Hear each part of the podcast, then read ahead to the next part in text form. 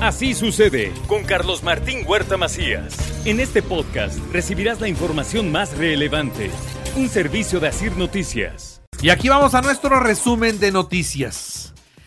Primero, nuestro más sentido pésame. Nuestro más sentido pésame a nuestra compañera locutora Marta González Pérez por el sensible fallecimiento de su señora madre, la señora María Marta Pérez González a nombre de nuestro gerente general Francisco Castillo Cartagena y a nombre de todos los que trabajamos en Grupo Asir, enviamos nuestras condolencias y a nuestra compañera locutora le deseamos que pronto pueda superar este difícil momento.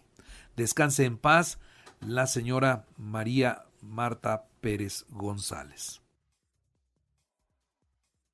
Y ahora sí vamos a nuestro resumen de noticias. Por la pandemia cancelaron el lavatorio de pies en la catedral. La Semana Santa no solo es para descansar, también es momento para reflexionar y comenzar un cambio al interior. Esto es lo que dijo el arzobispo don Víctor Sánchez Espinosa en la misa de institución de la Eucaristía. Que si tuvimos un tiempo de preparación que fue la cuaresma, que allá donde andemos, si vamos a la playa, si vamos a visitar a la familia, si vamos a visitar un lugar, eso no es malo, pero que allá donde estemos, allá participemos de estos sagrados misterios de nuestra fe.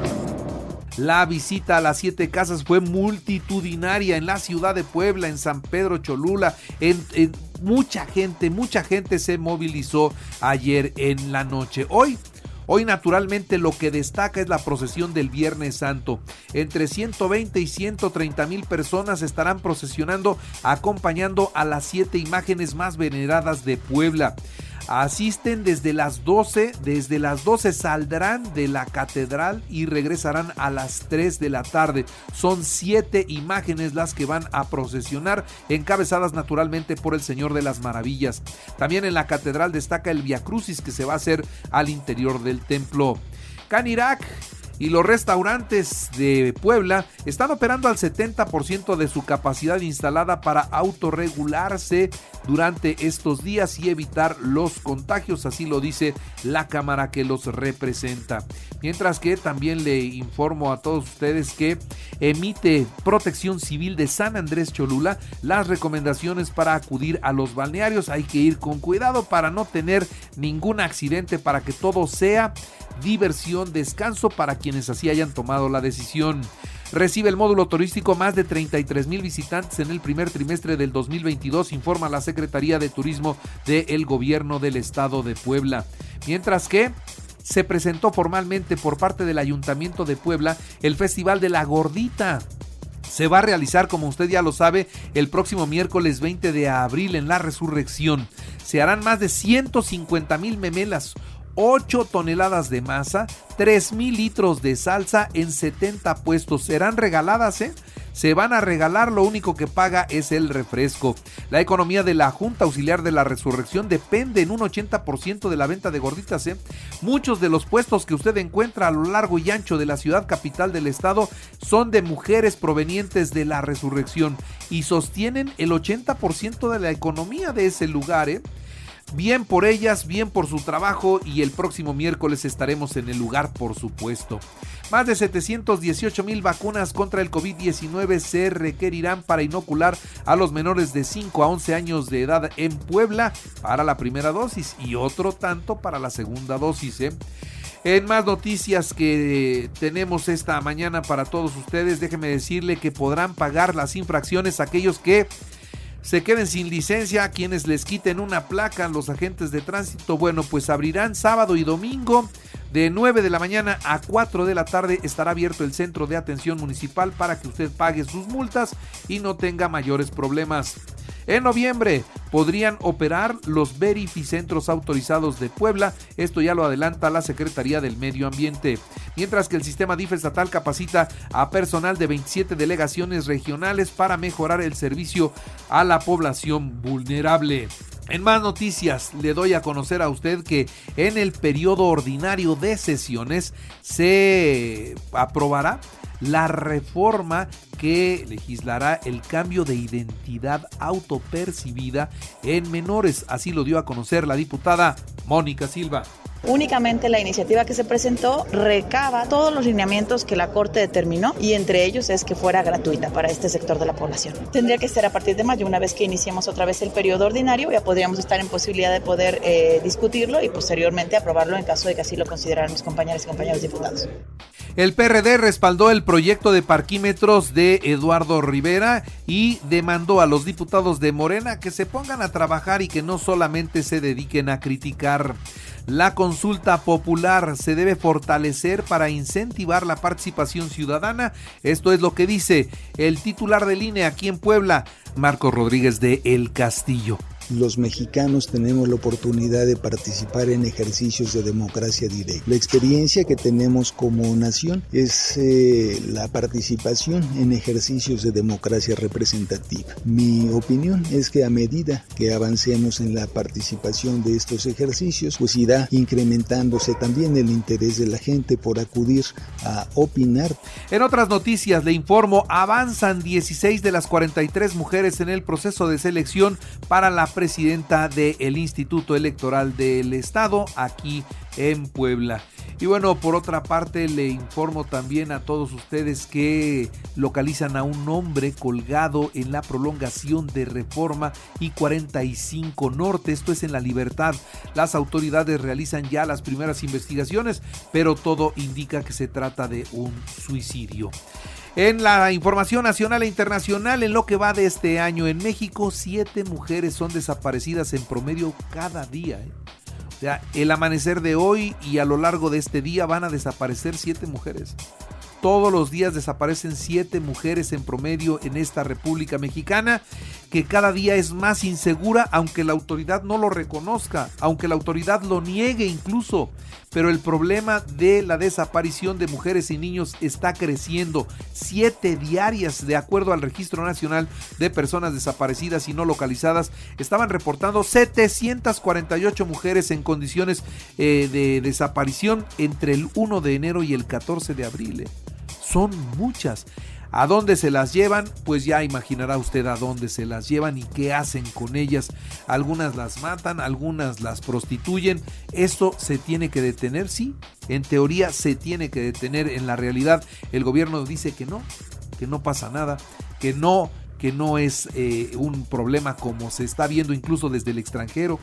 Desde la Organización de Naciones Unidas nos han hecho observaciones y el presidente hasta se enoja, dice que no es cierto, Aquí ya saben, él tiene otros datos. Detienen al contador implicado en la agresión a Salvador Cabañas. ¿Se acuerda usted de ese caso? Bueno, pues sigue vivo y fue detenido.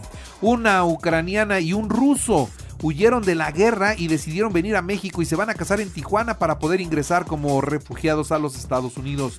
En Chihuahua se convirtió ya el segundo estado mexicano en firmar un acuerdo con Texas para eliminar la revisión exhaustiva de los trailers en los cruces fronterizos. El Senado de la República, a través de la Junta de Coordinación Política, envió una carta al gobierno de los Estados Unidos rechazando de manera enérgica las medidas que se han impuesto para la revisión excesiva, para la revisión excesiva de las cargas. El presidente de la República se fue de vacaciones a su casa en Palenque. Ya sabe usted, esta finca conocida como La Chingada. Allá se fue el presidente a descansar estos días santos y regresará hasta el próximo lunes. Y frente a la ambición de corporaciones y gobiernos extranjeros por el control y explotación de litio, que sepan los mexicanos que no nos van a poner contra la pared.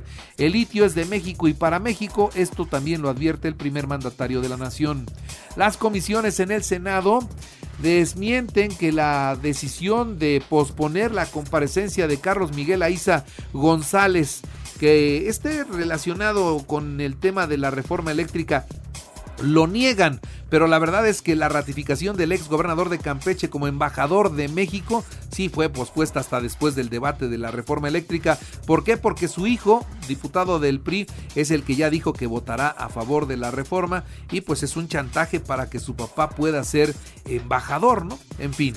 Un sujeto presuntamente bajo los efectos de las drogas fue exhibido en redes sociales mientras torturaba a un perro. Lo quería ahogar con una manguera. Es increíble lo que puede hacer un, idiota lastimando a los animales y parece que estas escenas son de Puebla. Y las autoridades investigan la causa de la muerte esta semana de una mujer mexicana de 32 años cuya pierna quedó atrapada mientras buscaba eh, pues estaba colgada de un arnés, buscaba brincar la, la frontera, el muro, y se quedó colgada, se quedó de cabeza hasta que perdió la vida en su intento por llegar a Arizona. El Papa Francisco realizó el tradicional lavatorio de pies, esto fue en una cárcel de Italia.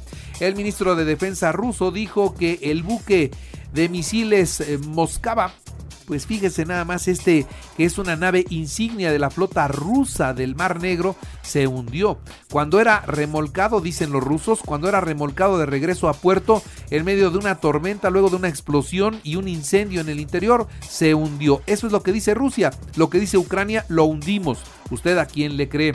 El presidente Putin dijo que Europa actualmente no tiene alternativa a los suministros de gas rusos y cualquier intento de retirar esos suministros tendrá consecuencias negativas masivas para la economía del continente.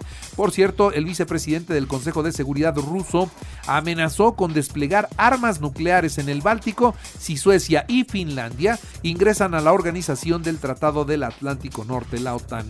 En los deportes, Mazatlán 2-1 al Atlas en arranque de la jornada 14. Necaxa San Luis a las 7 de la noche, Juárez Pachuca y Tijuana América a las 9 de la noche.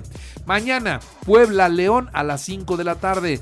Los Tigres los Tigres con Toluca, Cruz Azul, Chivas y Pumas Monterrey, partidos que destacan. Guadalajara despidió a Marcelo Michele Año, Ricardo Cadena se queda como interino. El Barcelona fue eliminado en los cuartos de final de la Europa League al perder 3-2 frente al Frankfurt de Alemania. Los Pericos derrotaron 4-3 a los Diablos Rojos del México en el Alfredo Harpelú.